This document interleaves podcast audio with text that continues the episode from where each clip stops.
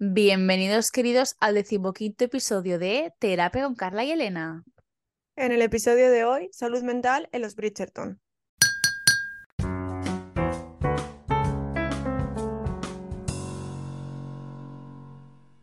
Hola, ¿ya os habéis hecho un binge watch de la Reina Carlota? Espero que sí, porque si no se vienen spoilers. Exacto, tú primero vete a ver la serie y luego vuelve a reflexionar, como dice Noemí Argüelles en Paquitas Salas. Es para reflexionar, ¿eh? Pues bueno, nosotras ya nos hemos terminado esta gran miniserie de los Bridgerton, en plan, va como aparte de la storyline un poco, aunque sí que es verdad que está relacionado en varias cosas. Sí, de verdad que te da Eh, contexto de varias cosas que está muy chuli. Exacto, y la verdad es que al principio no estaba muy rooting por esta serie porque decía, buah, tío, pero ¿por qué nos hacen esta serie si yo quiero seguir viendo Bridgerton, en plan, la Yo línea gasolina. Y de Yo repente, necesitaba esta serie. de repente me llega esta serie que me, bueno, me da unas cosas que digo, bueno, bueno, bueno, pero qué chulada, me ha encantado, me ha encantado de principio a fin, o sea, mm, pop, pop, pop, me la he papado bien. Está, está muy bien hecha. El dibujo, el meme este que es un dibujo de un caballo, que normalmente es el caballo súper bien pintado al principio y luego una mierda. Pues no, el- meme en el que todo el cabello está genial. Eso, eso es.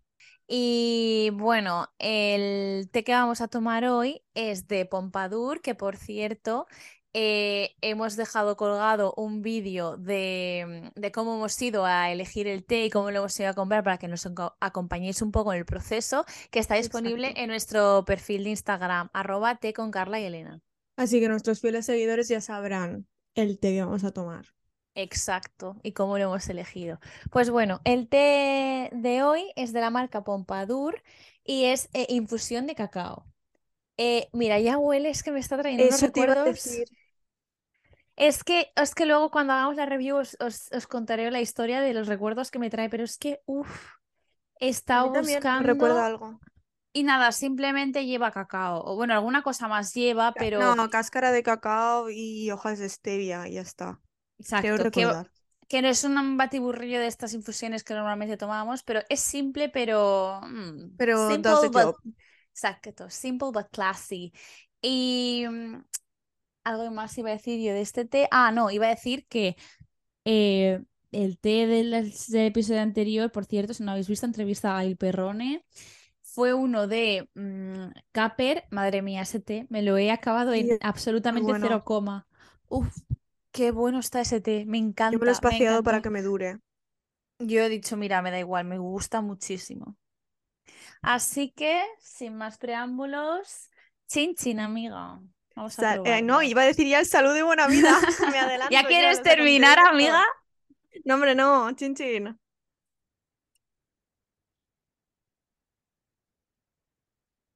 Bueno, bueno, es que Buah, review al final. review al final. Vale. Y bueno, ya que estamos con la temática de los Bridgerton, Carla, ¿cuál es tu personaje favorito de los Bridgerton? Uf, pues a ver. Eh, yo siempre he tenido como de ojito derecho a, a Benedict.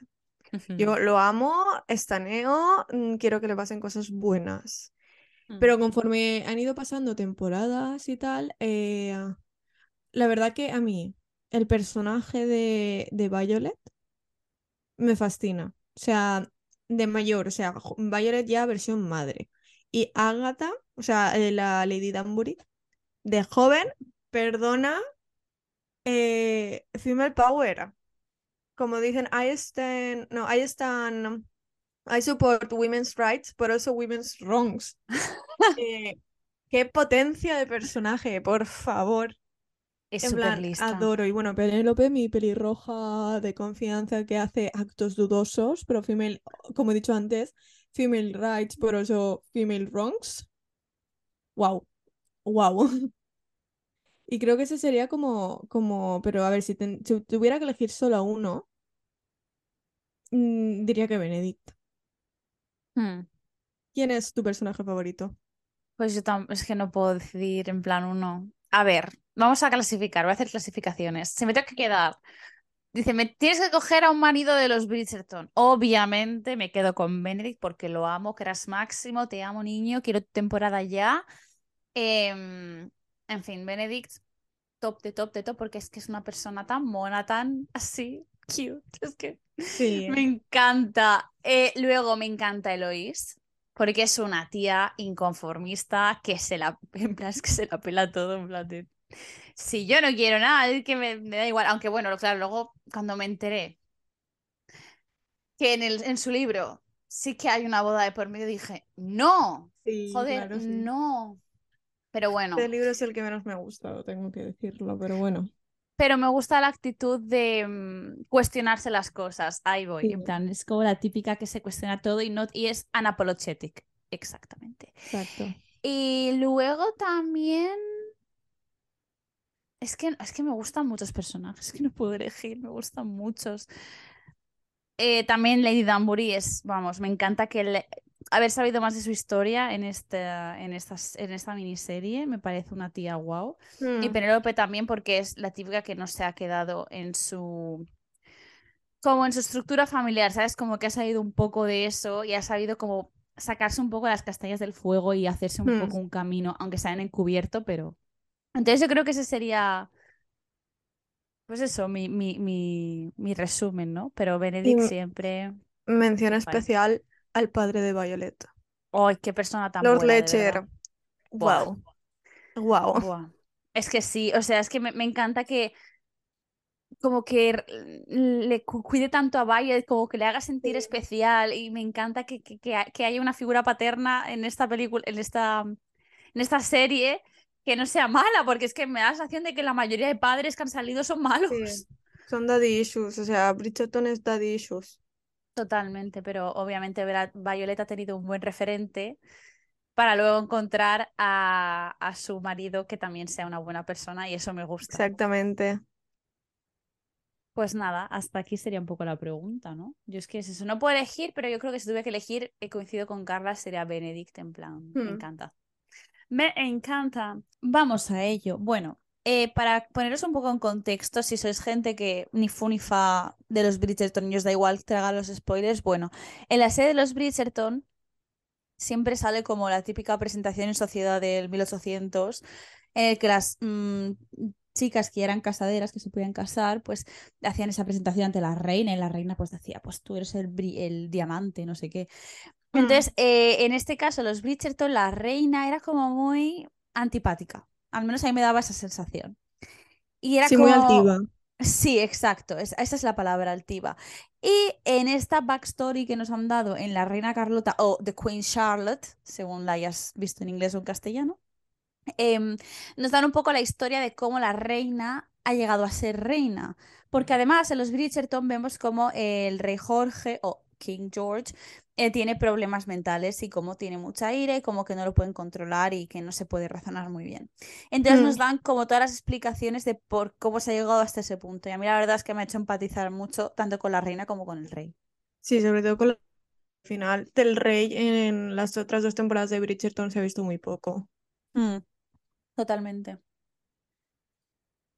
Y bueno, claro, mm, a mí, obviamente esto lo voy a mencionar más adelante en mi sección, pero en las series se tratan términos psicológicos un poco que estaban allí en pañales, pero se tratan y a mí me ha llamado muchísimo la atención que en una serie basada, que rea- realmente esa época ya no es, el- es, ma- es anterior, es como más finales del 1700, diría yo, porque si los Bridgerton son como el 1814, más o menos por los libros me guío, Mm. eso sería anterior.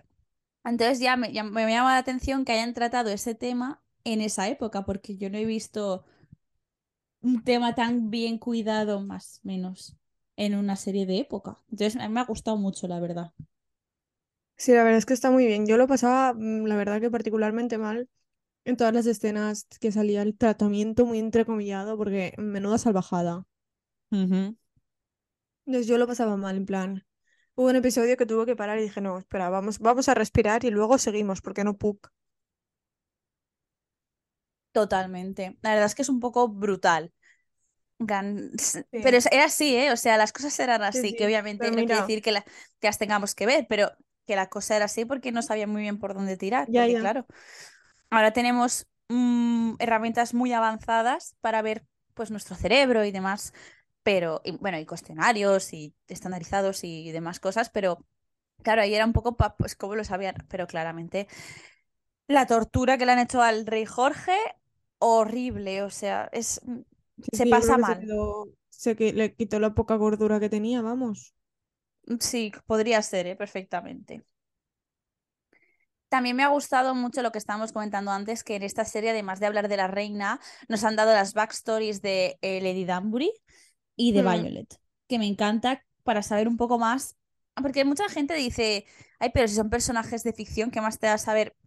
Ya, pero me gusta entender el por qué actúan así, aunque claro, realmente es depende de la autora y de, de, las gui- de los guionistas, vaya, pero que me gusta mucho, sobre todo la de Lady Danbury, porque como, claro, Violet es eh, la ex vizcondesa, em, como que sabemos un poco más, porque obviamente la serie se llama Bridgerton y, se- y la trama gira en torno a esa familia, pero de Lady Danbury yo no sabía absolutamente nada y me ha encantado. La verdad es que, Hmm, buah, es duro, ¿eh? Es duro lo que le Es pasa, muy duro. O sea, pero me... conforme van pasando los capítulos y te vas enterando de más cosas. Mira, yo lo siento mucho, pero cuando se murió Lord Danbury dije, gracias, ya puedo respirar. Es que yo, otra escena más mm, de la cama de estos dos y, y se me gira el estómago. Sí, hombre, la verdad es que el momento en el que Lady, eh, perdón, Lord Danbury se muere, hasta ella lo celebra en plan de, oh my God, no pero más para ver más baños. Uf, Es que, pues sí, me gusta mucho. Sobre todo también hay otro tema que tratan en la serie, que es el deseo femenino, que ya es raro, ya es raro que lo traten en una serie de una manera correcta, como para que encima en una serie ambientada en esos años, ¿sabes? O sea, me encanta que como que naveguen que una persona viuda también puede tener deseo y Sí. no pasa nada porque supere, entre comillas, la pérdida de su, en este caso, marido. En Hmm. plan, me- y aparte esa conversación que Lady Danbury como que le da esa seguridad de me puedes hablar de esto, no te preocupes, yo también he pasado por ahí y tal. Y cuando le dice que está bien, que quiera volver a empezar, que no tiene que, no tiene que sentir mm, vergüenza, no, no me sale el término, que no tiene que sentirse culpable. Sí, exacto. También otro aspecto que me ha gustado que nos enseñen, porque claro, los Bridgerton han, han o sea, es, es un cast pues con gente negra en la realeza, que eso pues era, es raro, es raro, en esa época es raro. En Europa sí. Exacto, entonces me gusta que nos hayan introducido el por qué la reina y por qué la gente como que se empezó a juntar con las personas negras, porque antes estaban Mm, como separadas. Entonces me gusta como ver ese proceso de, no sé, como de integración, digamos. Es un poco enrevesado, los motivos son un poco enrevesados. Sí, eso sí, Pero bueno, al final eh, el resultado final es, es bueno para todos. que eso es lo que Es importa por lo menos, Mm, dentro de, de lo malo. Sí, sí. Y pues mm, centrándonos un poco en el personaje de Jorge, mm, eh, un poco estábamos hablando Carla y yo off mm, microphone, que, que quizá el hecho de que antes no existían, vamos, ni de lejos, estrategias de gestión de emociones y Mm, gestión de problemas y lo que te- el deber que tú tenías. O sea, realmente Jorge dice, yo he nacido para servir a Inglaterra, punto. No tengo otro cometido. Y claro, eso es un peso sobre una persona muy grande. Sí, Pero eso es algo que se ve también muy bien en The Crown. En plan, vives mm, para esto. qué horror, honestamente, qué horror. Yo creo que la monarquía inglesa es de las, bueno, que yo sepa, de las pocas que aún tienen como esa cosa del deber y tal, no sé qué. Porque el- Bueno, ahora veremos con Carlos. no, ya, ya, pero quiero decir que Sí, tienen, pero co- te entiendo, te entiendo. de hecho, la ceremonia de coronación, como la han hecho, creo, me parece haber leído que es la única monarquía que la hace. Todavía, sí. No están Eso para ya hacer no tengo idea, la verdad. Debería creo, ¿eh? Mm, con alguno de nuestros amigos historiadores. Sí. Pero sí, o sea que yo creo que la monarquía inglesa es como aún la que aún mantiene tanto esa estructura y esa, como- no sé, no sé cómo explicarlo, como esa cosa del deber, has nacido para tu servir a tu país. Que me, me da la sensación, ¿eh? Insisto, que yo no soy experta ni nada, pero me da la sensación de que en otros países es como más laxo o pasan más desapercibidos, al menos. Sí, o sea, es muy la ceremonia y tal, tiene mucha pompa Sí, y, y mucho brilli brilli, por así decirlo. que también te digo, a quien no le gusta una fantasía de esas, yo estaba pegada a la tele viendo la coronación. Hombre, yo me acuerdo estar pegada a la tele viendo la boda de Leticia y Felipe, ¿eh? Y éramos pequeños. Buah, eso yo no, no lo no me acuerdo. En plan, yo Yo no, sí, no lo recuerdo para nada. Recuerdo sí, cuando el rey, cuando el rey abdicó, eso sí que me acuerdo, ¿Ves? Yo de eso lo tengo clase. más, más laxo. Yo me acuerdo porque, porque estaba en clase, alguien lo dijo y como que se empezó a comentar, pero ves de la monarquía española como que tengo cosas que, ah, bueno, sí, están ahí. Pero de la monarquía inglesa es que, madre mía, que es muy fuerte porque yo le decía a mi madre, mamá, es la primera coronación de la corona inglesa que vivimos tanto tú como yo. Es muy fuerte. Ya. Sí, porque la última es que la de Isabel. Fue O como en el de Isabel, 50 y algo. sí. O sea, Isa- Isabel, espérate. Isabel vivió una guerra, creo. Y creo Mm, que o sea, por lógica debería ser la Segunda Guerra Mundial. Que estaban con todo, según la, la serie, mm. Según la, la serie, eh, el, razona- el racionamiento no se lo aplicaban estricto a ellos, pero sí que en plan de las horas de electricidad y todo eso se lo rebajaron. Y ya no sé si es posguerra o ya durante la guerra. Mm, Estamos hablando de Crown, ¿eh? No de los Bridgerton ahora. No, en los Bridgerton no hay guerras. No, no.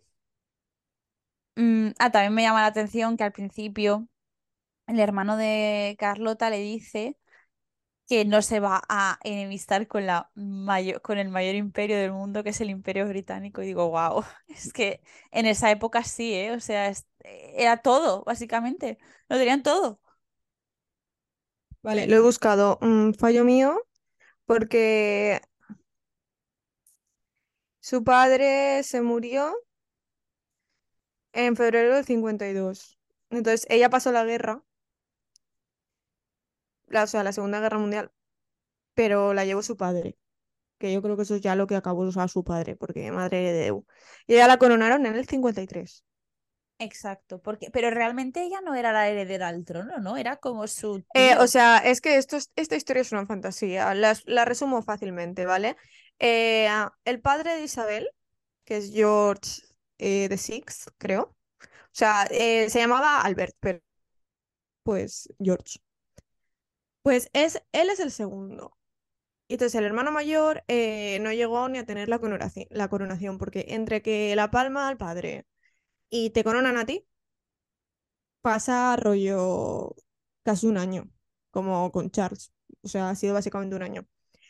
Y entonces él estaba haciendo sus duties y no sé qué, eh, pero él estaba enamorado de Wally Simpson. ¿Qué, qué pasa Ah, con Wally Simpson? Que era, estaba divorciada. Y era una mujer de mala reputación a la que la corona pues no, no quería. Y este dijo que no, que no, que no, que no, que yo abdico, que yo me voy con mi, con mi mujercita. Y abdicó y entonces la corona pasó al padre de Isabel.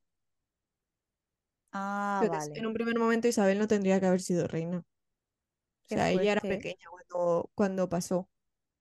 Y a partir de ahí empezaron a instruirla porque, claro, su padre no estaba instruido como rey. Su padre estaba instruido como... eh, o sea, la monarquía, en la monarquía inglesa, y por eso se llama el libro de, de Harry, Espera, Ah, sí. es porque tiene la mentalidad de an heir and a spare, un heredero y uno por si acaso, Y el de repuesto. el de repuesto. Entonces, el padre de Isabel era el spare y no estaba instruido. Rollo, Buah. tenía instrucción mm, de la realeza y todo eso, pero no estaba instruido como con la diplomacia para ser un rey. Y con Isabel dijeron a ponernos las pilas porque esta niña va a ser reina. Y tanto que ha sido reina, madre de Dios. Por eso, por eso, o sea, una fantasía que me gusta a mí. O sea, abajo la monarquía y arriba la realeza. Sí, ¿eh? Que es verdad un que poco off topic, pero es que a mí esto me encanta. A ver, bueno, off topic, off topic sí, pero no, ¿eh? Porque está un poco relacionado realmente para entender un poco. Está todo en- entrelazado, creo yo. Y es verdad que ningún, yo creo que ningún matrimonio real ha tenido un hijo solo. La No, mayoría tienen te dos puedes, per- mínimo. te puedes permitir tener uno si eres el tercero o el cuarto al trono, que va a ser raro que seas tú. Ya también. Pero normalmente siempre suelen tener como más de uno. Que esto me recuerda un poco a la serie de Young Royals, que el hermano muere y le toca ser a él y él, vamos, pasaba de la corona como de la mierda, porque en teoría no le tocaba a él ser nada, él era como, bueno, yo vivo mi vida. Y cuando de repente le tienen que instruir para ser el rey de Suecia, no sabía que Suecia tenía monarquía, por cierto, eh, claro, se queda como, era, uh, Claro, curioso, ¿eh? Cómo la monarquía acaba en quien menos te lo esperas. Yo pensaba que Charles claro. no sería rey, pero míralo ahí. Yo Tanta, pensaba que pasaría directamente a William, o sea, tanta que el parafernalia pavo que tiene es 80 años, por favor, 80 ya. ¿verdad? O sea, le quedan dos telediaris. O sea, Pues cuando. Isabel subió al trono, Charles era pequeño. Y subió en el 53, Buah, tío. Pues hagan cálculos. Ese hombre no está ni para firmar un tratado de nada, que no puede. Este no va a tener la salud de su madre, ¿eh? Este se va a ir le antes. Yo creo que igual es un poco paripé, en plan, bueno, sí, eh, vamos a respetar la, la línea sucesoria, lo cual no entiendo porque Charles está divorciado, casado con una mujer divorciada. Y eso en su Yo- momento fue un dramón, ¿eh? No entiendo yo por qué, si es William, que muy a mi pesar es el que ha hecho bien las cosas, porque a mí no me gusta William, pero No, aquí somos Team Harry. me hubiera gustado más ver a Kate Middleton como reina, si te soy sincera, pero bueno. Sí, en verdad sí, eh, pero eh, yo he vivido por los memes de... Me alegro mucho de verte ahí, Samantha Hudson. Hostia, claro que sí. He vivido, he vivido por esos momentos, o sea que gracias por tanto a esta coronación, Camila. Camila Parker Bowles. Bueno, que nos vamos Que del nos tema. vamos, que nos vamos. Bridgerton. Pero bueno, esto lo podemos enlazar con que, según entiendo yo, al final de la serie, cuando van Victoria y Edward, eh, yo creo que ya es como en plan de, yeah, la reina Victoria está aquí. O sea, la niña que va a Claro. porque le dice, le dice Victoria, cree que es una niña. Hombre, claro, la reina Victoria. Claro. Es que a mí al principio me rayaba porque ¿quién muere al principio de la serie? Muere alguien, la Vale, nieta de muere la mujer del primer hijo, de George, en el parto. Ah, claro, entonces no puede. Pero Por eso se pone tan pesada de aquí necesitamos un heredero, porque si no, mm, con 15 hijos que tengo, o 13, porque hice una vez 15 y otra 13 y yo me he rayado. Si no, aquí no me dais a un heredero, la línea de vuestro padre se corta. Pero lo que yo no entiendo es que qué cosas tenía ella si realmente tienes hijos. O sea, a ver, supongo que también es por la edad, ¿no? Para que no se Claro, pero en los laureles. la, claro, la siguiente sí que pasa a... La siguiente sí que pasaría al hijo, pero luego no hay un heredero al trono. Ya, ya, ya, entiendo. una generación y ya está. Claro, quiere asegurarse un legado, sí. Claro. Mm, cosas, ¿eh? Interesante todo esto. Sí, sí, una cosa, la monarquía, ¿eh? 15 hijos, buah. Ya me jodería. Es impresionante. Claro que está, a ver, la, la serie tiene como esos datos que son de verdad, pero se toma ciertas licencias. Y me acuerdo que en Twitter el otro día alguien señalaba un cuadro que creo que era de una reina que o no había Hmm. nacido o que no tenía que estar ahí ese cuadro, vaya. Entonces una persona le respondió y le dijo, a ver, ¿tú te crees que en esa época la gente tocaba Beyoncé eh, al cuarteto de cuerda? No. O sea, esta serie esta serie es un poco la fantasía, en plan de sí, tiene ciertas cosas inspiradas en la realidad, pero no es real todo lo que pasa aquí. Hombre, es que, a ver, no estamos viendo un drama histórico. Por supuesto, es que para eso me pongo un documental. Esto no es cuéntame. Exacto, yo a veces, como dices, soy una pringada, a veces hay que sacrificar la verdad en nombre de la fantasía. Aquí lo han hecho muy bien. También me gustaría decirle a Julia Quinn, creadora de esta saga literaria, que muchísimas gracias por hacer hombres hetero con sentimientos. Es que, uff, sí, ¿eh? Me encanta que los eh, hombres también se rayen y se crea, no se, no se crean dignos del amor de esta mujer que yo deseo y que ardo por ella. Y que, y que encima se queden como pensando y que les guste la chica y no sé qué. Es que me encanta, me encanta cuando me habla desde el punto de vista, bueno, en plan, como es un narrador eh, omnisciente y omnipresente en tercera persona. Sí. Toma las clases de castellano de la ESO, ¿eh? ¿Cómo han Ella. convenido? Pues eh, me encanta cuando está hablando desde el punto de vista del del hombre y, y es como que está así como, "Oh, me gusta esta chica, no sé qué, no sé cuántos. Y, y es como, ay, qué bien. Un hombre con sentimientos y que no se empeña en, en ser un Lord Danbury.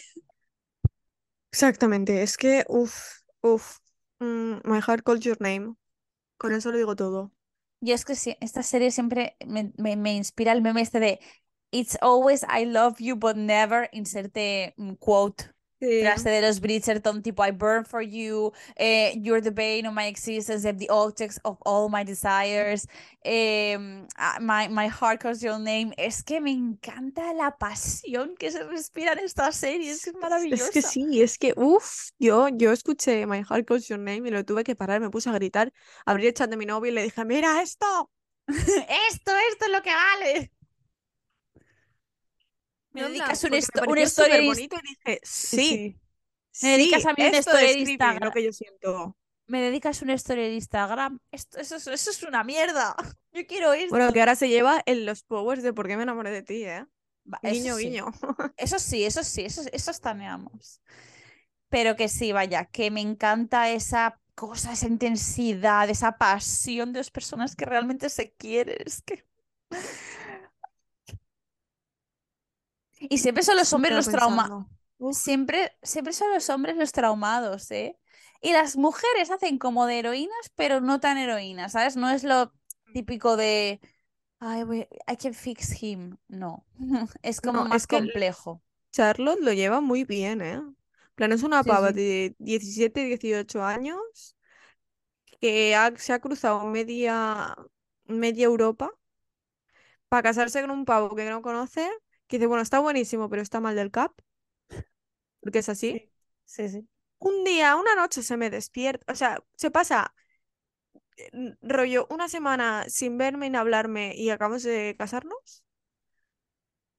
Y yo me parece que está todo bien y me despierto de noche y, y, y que si soy Venus. Mira, Y en plan, eso no todo el mundo sabe llevarlo, ¿eh? no, no, la tía tiene una templanza espectacular. O sea, ni en esa época ni ahora. Plan, Sí, por sí, falta de recursos en muchos casos, pero no todo el mundo sabe llevar a una persona con depresión, con ansiedad crónica, eh, con, con algún trans- con algún trastorno mental. En plan, es muy difícil. totalmente. Y también me gusta mucho como en la primera temporada, em, cuando, cuando Daphne descubre el por qué Simon no quiere tener hijos, ella le dice algo como que algo no, que, nos- que algo no sea perfecto no significa que no sea digno de amor o algo así. Y me pareció una frase tan bonita porque creo que esta serie se centra en que no todo tiene que ser perfecto, no todo tiene que ser como dicta la ley o lo que sea realmente, sino que, Mm, oye, si se, convenciones.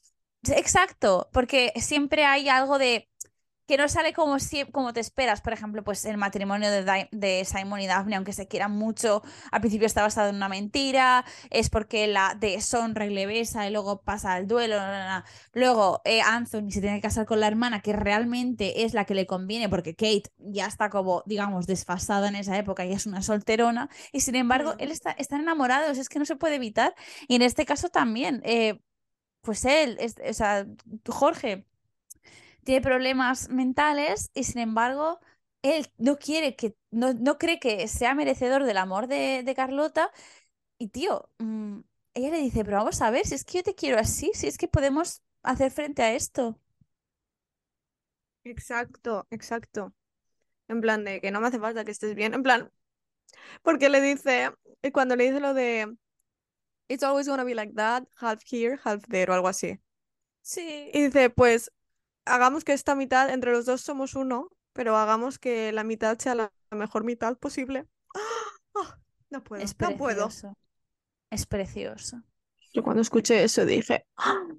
Dios, es que, es que sí. Sí, me gusta esta serie porque eso te muestra que, pues eso, que una pareja no es perfecta nunca y no quiere decir que sea mala en ese aspecto, que todos tenemos Mm. nuestros defectos y que no por nuestros defectos tenemos menos derecho a ser amados por alguien. Y me encanta ese mensaje. Me encanta sobre todo que sea en esta época, en plan, eh, que no sea algo actual, sino que lo están haciendo como algo de una época muy, muy anterior a la nuestra. Y bueno, me encanta. Que yo, por cierto, en Dublín, en el castillo de Dublín, si vais a Dublín, visitadlo porque está muy bien. Está la sala donde, o sea, hay una sala donde las, em, las chicas se presentaban en sociedad. Vamos, un salón como el de los Bridgerton, pues parecidísimo. O sea, de hecho, ¡Qué guay! sí, yo de hecho llevaba un guía, un audioguía, pero en cuanto entré dije, no hace falta que el audioguía me explique qué es esto, porque lo sé. I've been there. Y, y, y efectivamente era la sala, es que tiene un nombre y no me acuerdo, pero vaya, ¿qué es esa sala? Y yo de hecho dije a mi novio, hazme unas pics aquí, que yo quiero tener mi fantasía, mi fantasía de presentarme en sociedad. Es que, uff, también te digo que yo doy gracias a no tener que pasar por eso, ¿eh? A ver, no, obviamente es una burrada, pero yo lo digo por la fantasía de, de la no, serie y demás. No, no, obviamente es que estamos Un mejor ratito, ahora, si ¿eh? me toca a mí, sería Eloís, vamos, en la segunda temporada.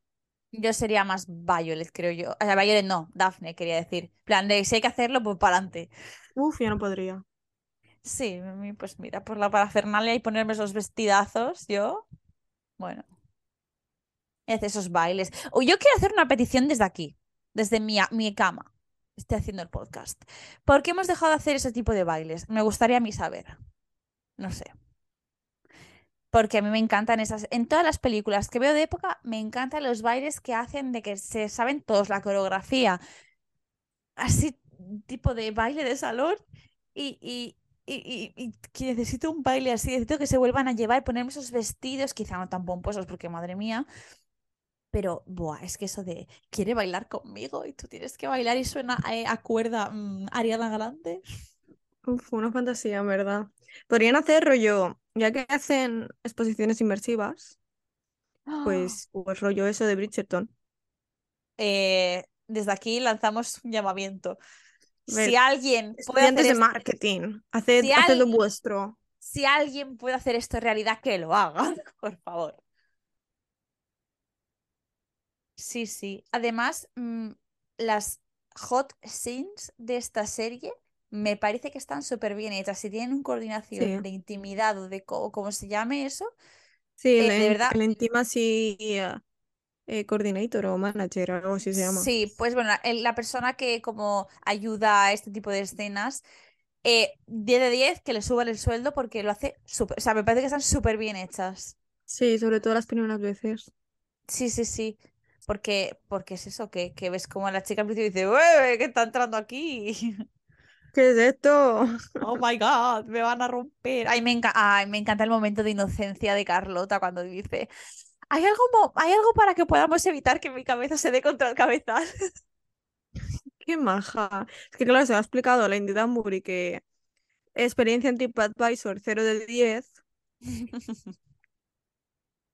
Y la pobre Sí, muchacha era en plan de, otra vez no. Claro, no, y me gusta también mucho cómo vemos ese contraste entre que depende de lo que ha vivido cada persona, la visión del amor que tienen, porque cuando la reina Mm, reúne a Violet y a Lady Danbury en la actualidad, en la, en la storyline de los Bridgerton, ves como Violet que le dice, ¿cómo ha casado a sus hijos? Dice, bueno, mis hijos se han casado por amor. Y las otras están como, "Mm, ¿cómo que por amor? ¿Qué dices? ¿Eso qué es? Claro, y ves luego la experiencia de Lady Danbury y Y dices, claro, ah, cosas. claro, pero es como, es curioso cómo se lo explica a, a Carlota, que no ha- tiene experiencia, y le dice, pues mira, va, es, es horrible, no te- lo tienes que hacer, pues que lo tienes que hacer. Y claro, luego cuando lo prueba dice, ¡uh! Vámonos, Jorge, que hasta hay un momento que están cenando y tienen que, que, que, que, que se tienen que salir todos. Están ahí. Sí, sí, sí, están, están, están ahí, ¿cómo se dice? Hombre, pues como cuando Daphne lo prueba también. Sí, sí, dice, ¿cómo es posible que... Dice, ahora entiendo por qué no nos hablan de esto a las mujeres, porque una vez lo probamos no podemos parar. Hombre, dilo, tata. También en la temporada uno se habla de la masturbación. Sí, que se femenina. lo dice, se lo dice el duque. Simon, Simon a Daphne se lo dice y yo dije, wow, gracias. O sea, me encanta porque le dice, cuando te tocas, ¿qué sientes? You will feel a pinnacle. Me encanta, me parece que es una serie muy cuidada y me gusta que, que las series se sigan cuidando así, que no nos den temporada por darnos una temporada, como por ejemplo también Stranger Things, que se toman su tiempo realmente para cuidar la serie, para Mm, darle un buen exacto. guion, para todo. Entonces, realmente agradezco que esto, todavía se sigan cuidando así las series y nos den unas buenas storylines. Sí, la verdad que sí, porque si no luego llegas como pasó en The Crown y dices, yo he esperado para esto. En fin, Ya, ya, hay series que al final se hacen es que sigo dolida, la verdad, con, con la última temporada. Pues normal, estoy dolida hasta yo y ni siquiera veo The Crown. Para los fans eso ha sido un duro golpe. Hombre, es que yo creo que lo han gestionado Mal, regular. mal. Mira, acabo de ver en Twitter. Queen Charlotte is on track to become one of the most viewed Netflix shows of all time. Es decir, para, Hombre, los que no- claro que sí. para los que no habléis para los que no habléis finlandés, dice que la reina Carlota está a punto de convertirse en una de las series más vistas de Netflix de todos los tiempos. Es que estamos todos on fire. Sí, sí. La verdad es que sí, pero es que yo creo que siempre que sea una temporada de los Bridgerton o algo relacionado, es como que todos nos, vol- todas nos volvemos locas en plan de... Locas, sí. Just ¿qué for the gays and the girlies. Exacto. Y bueno, ya que en esta serie se ha, se ha hablado de la salud mental en You Know, That's My Shit, graduada en psicología, sí soy, pues en hoy en los datos random de Elena he venido a hablaros de las cuestiones psicológicas que se tratan en la serie, así como un diagnóstico que yo le doy al rey Jorge. Así que dentro intro.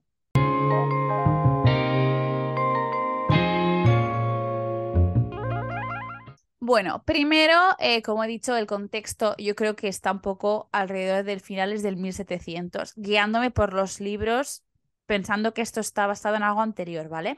Entonces, algo que me llama mucho la atención de la serie, y que yo dije, oh my god, mis apuntes de psicología están shaking, es que en la...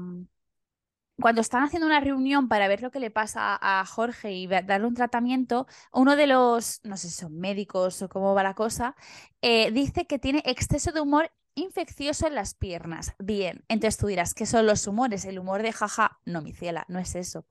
Resulta, aquí voy a poner un poco técnica, ¿eh? quizás, quizás hace bola. Eh, resulta que ya en el siglo V antes de Cristo, Hipócrates, en la antigua Grecia, Carla, corrígeme si me equivoco Sí. en algo, por favor. No, no, lo estás diciendo bien.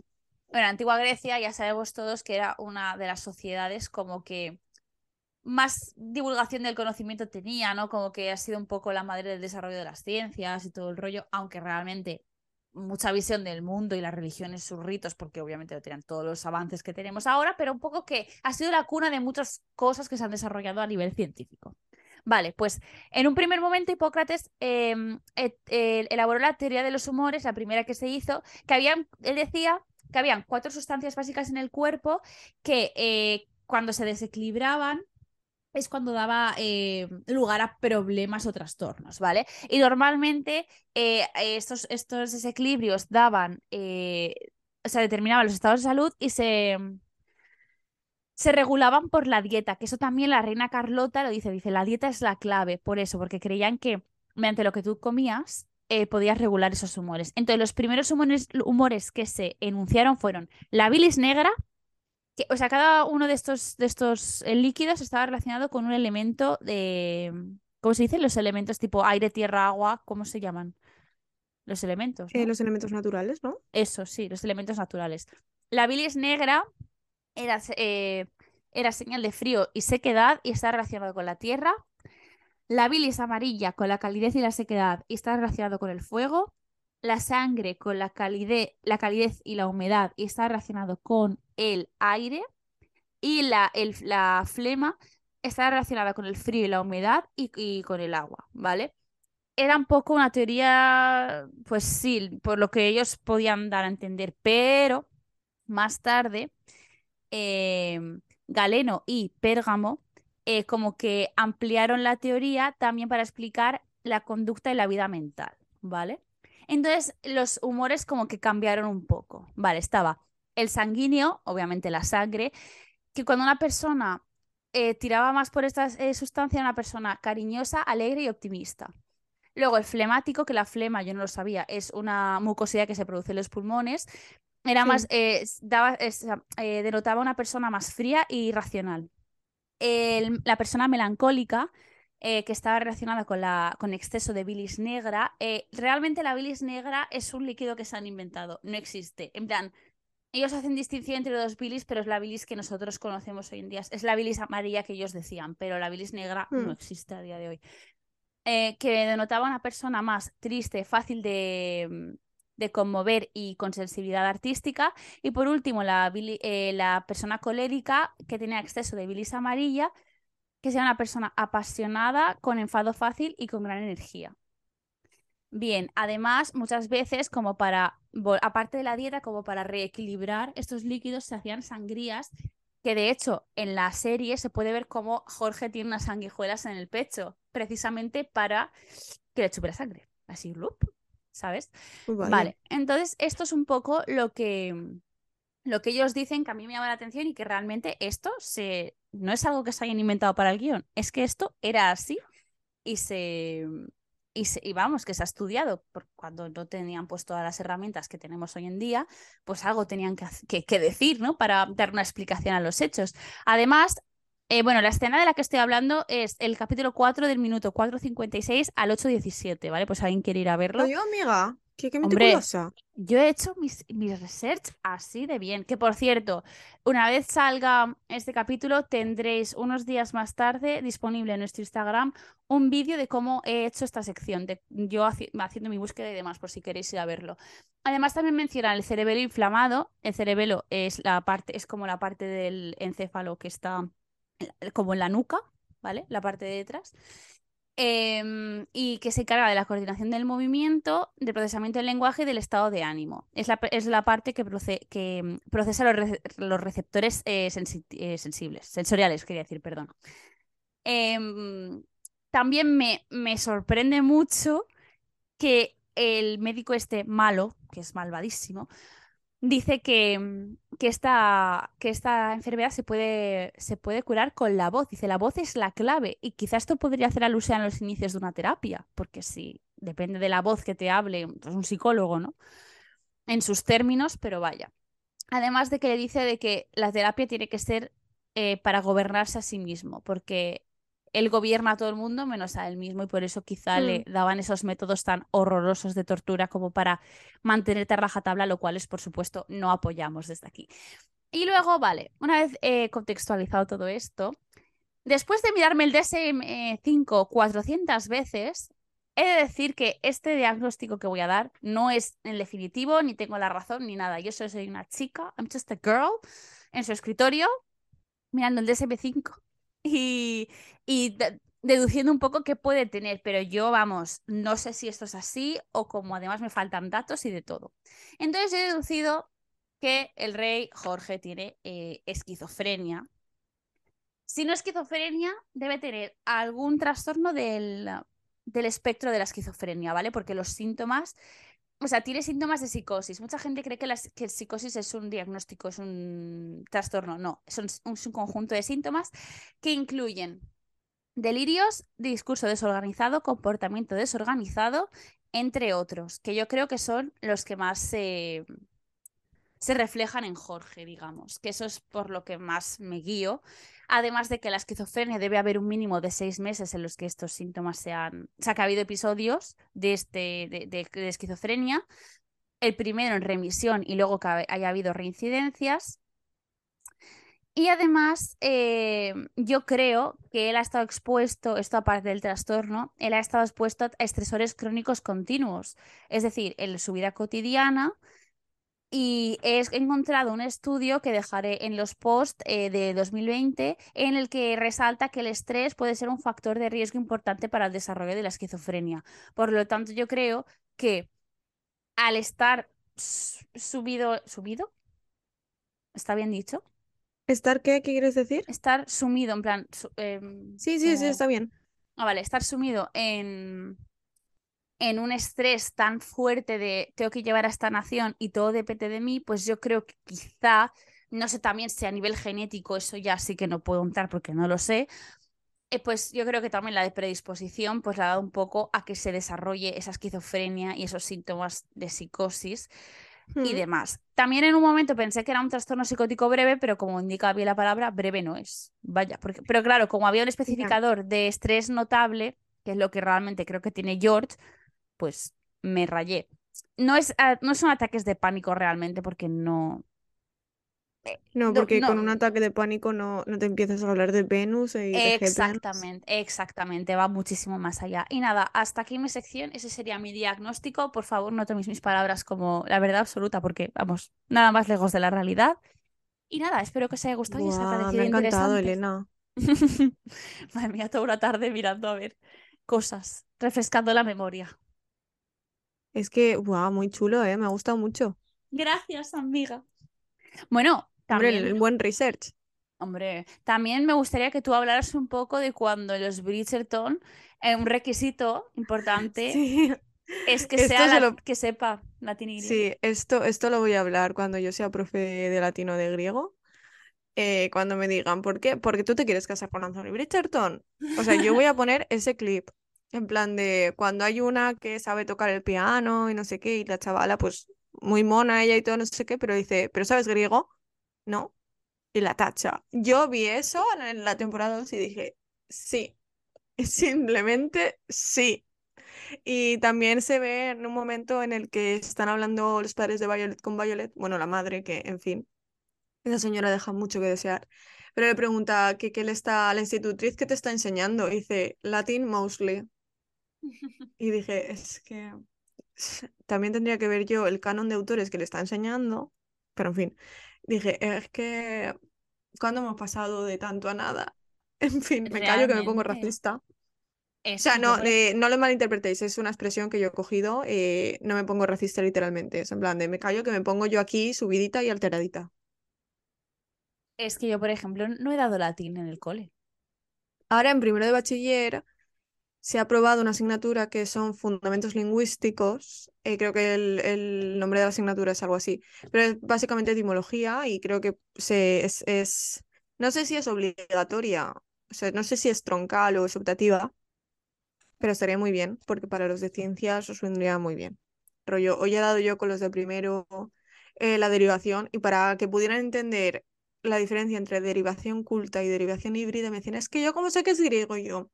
Pues porque te lo digo yo, porque fundamentos no tienes. O sea, tú fíjate de mi palabra. Si tuviera una asignatura extensa para hablarte de eso, yo trataría temas y tal.